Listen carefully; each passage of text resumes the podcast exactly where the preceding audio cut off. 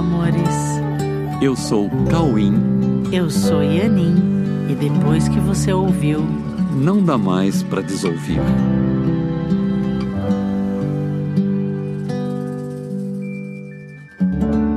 Olá, meus amores. Oi, e aí, como vocês estão? Tudo bem, crianças de Deus? Exatamente. Hoje vamos fazer um episódio em comemoração e homenagem ao Dia das Crianças. Então, nós vamos falar sobre a inocência das brincadeiras das crianças de Deus. a inocência das brincadeiras das crianças de Deus. É muito fácil admitir que uma criança precisa ser orientada, certo? E que, mesmo quando não segue uma orientação, não perde a sua inocência.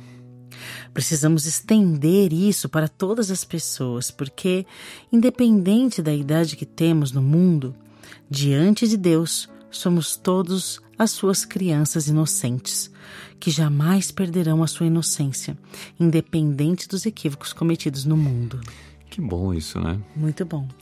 É também muito fácil confundir inocência com ingenuidade. O tema que estamos falando hoje se refere ao fim da ingenuidade e ao reconhecimento da inocência. Tá? Perfeito. Tá? Somente quando se reconhece a verdadeira inocência garantida por Deus é que perdemos o medo de Deus e nos permitimos ser orientados por Ele. Por isso é tão importante, né, substituir a, a ingenuidade pela inocência, porque é assim que a gente vai perder o medo de Deus. Deus apenas nos orienta, nos corrige, mas nunca condena. O amor de Deus é incondicional e sempre nos alcança para que não sejamos ingênuos, imaginando coisas que não existem, mas que mantenhamos a nossa inocência, que mantém a nossa relação sem medo. Há uma diferença fundamental entre inocência e ingenuidade. Inocência é a ausência de culpa e ingenuidade é crença em coisas que não existem. Ingenuidade é ter expectativas de que o que não pode ser possa vir a ser. Ingenuidade é acreditar no que não é, não importando se isso está vindo de alguém ou de uma situação. Nossa, que importante isso. Não importa se você está acreditando em algo que alguém está expressando através de palavras ou ações, ou se você mesmo está interpretando os fatos e gerando expectativas impossíveis que não correspondem aos fatos e que não vão gerar o que você acredita, sendo essas expectativas tidas como desejáveis ou não. Não importa. Se você está gerando expectativas impossíveis, sendo elas desejáveis ou não, você está sendo ingênuo, porque isso não vai acontecer. E a nossa função no mundo, como professores e aprendizes, é desfazer essa ingenuidade e resgatar a nossa inocência. Entenderam que é importante?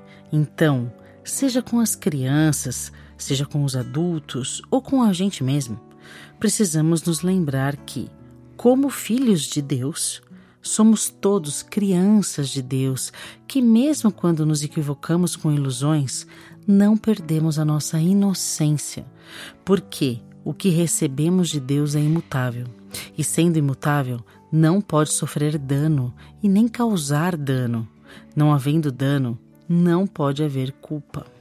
Nós temos uma sabedoria interna que se mantém para sempre em nossa mente e que nos lembra que recebemos os nossos atributos de Deus e que faz com que as crianças de Deus sejam como Ele e mantenham em sua realidade a eterna sabedoria, amor e perfeição. Se somos perfeitos como Deus por termos sido criados por Deus, por que, que nos vemos tão imperfeitos e com tanta sensação de culpa na mente? Há uma confusão muito grande entre liberdade, autoridade e autoria. Parece que se não formos autores, não podemos ter autoridade sobre algo. Parece que, se não somos autores, nós temos que nos submeter à autoridade de quem tem essa autoria. Isso nos faz acreditar que a nossa liberdade está condicionada a termos a autoria sobre a nossa existência, ou, caso contrário, estaríamos submissos à autoridade do autor dessa nossa existência. Colocamos em nossa mente a ideia de que, se não formos autores da nossa existência, não seremos livres. Isso nos faz acreditar que precisamos definir o que somos conforme acreditamos que seja bom. Porém, se tentarmos reinventar a nossa vida ou a nossa existência, poderemos ver que esse ser que está pensando em se reinventar, ele já existe. se ele está pensando em se reinventar, ele já existe para pensar isso, né? É, então, ele já existe antes de fazer essa tentativa de ser autor da sua própria existência.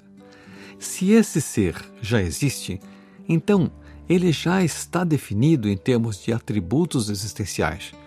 E se ele já está definido em seus atributos existenciais, a sua real vontade tem que partir desse lugar. Todo tipo de vontade que não nascer da essência da sua natureza existencial, de quem você realmente é, não será uma vontade legítima e estará inevitavelmente em conflito consigo mesmo. Assim vivem todos aqueles que não se conhecem. Pois é. Há uma crença na mentalidade dos seres que habitam este planeta de que é possível determinar o que as coisas são, incluindo ele próprio nessas coisas. Tudo que chega parece que tem que ser definido pelo sujeito que recebe. Porém, para receber qualquer coisa, é necessário saber o que a coisa é.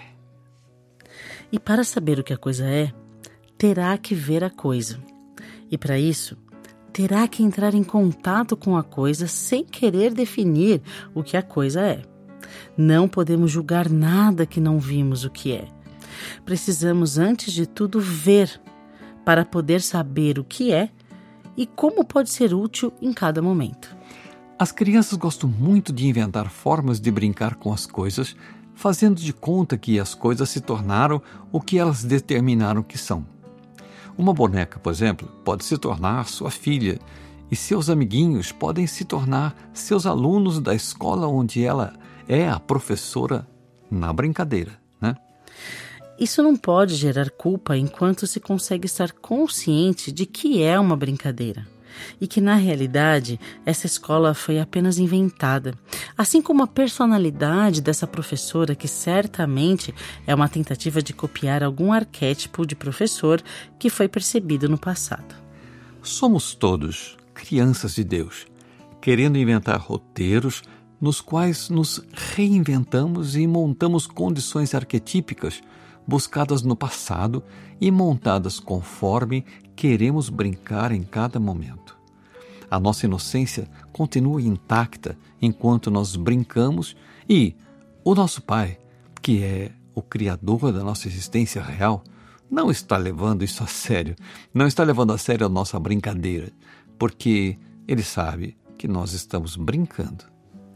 Nosso Pai tem um plano e nesse plano não há repreensões, não há condenações ou culpas. Nesse plano há apenas amor pelos filhos inocentes que brincam de se reinventar.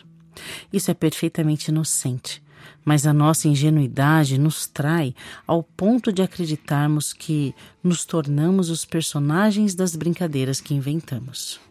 Crianças de Deus se queremos brincar, precisamos resgatar a consciência de que estamos brincando.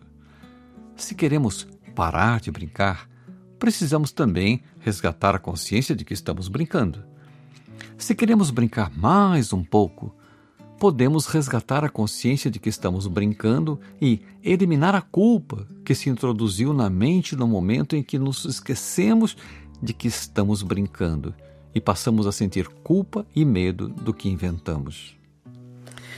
Se vamos ainda brincar um pouco mais, vamos pelo menos tornar a nossa brincadeira feliz, nos lembrando de que é uma brincadeira e que o nosso Pai não está bravo com seus filhos enquanto brincam.